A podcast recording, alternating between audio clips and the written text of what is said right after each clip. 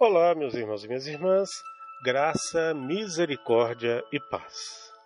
Pausa no meu dia.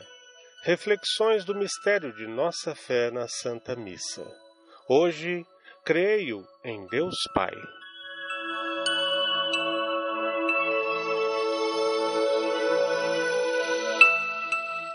O credo, a nossa profissão de fé, que nos domingos segue a homilia do sacerdote, é a solene confissão que todo o céu, sem interrupção, por toda a eternidade, vive animando a nossa fé.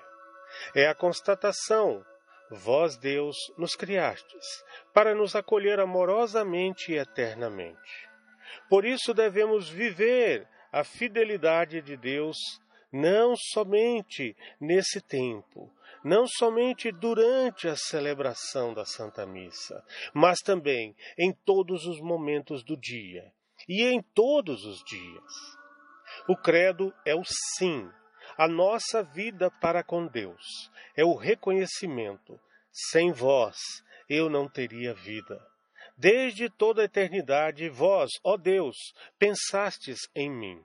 Por isso, o credo é sempre, ao longo da nossa vida, o momento de manifestar a nossa fé em Deus e dizer sim ao amor que nos chamou para pressentir toda a profundidade do amor divino revelado no ato supremo. E o Verbo se fez carne e que nos abre o caminho à bem-aventurança eterna. Deveríamos ter toda a nossa atenção e afeto neste momento de proferirmos a nossa fé com profunda convicção, respeito e gratidão. Tomemos cuidado para que não pronunciemos as verdades da nossa fé apenas com a boca, sendo as mesmas pobres, frias e vazias, alheias ao amor eterno de Deus.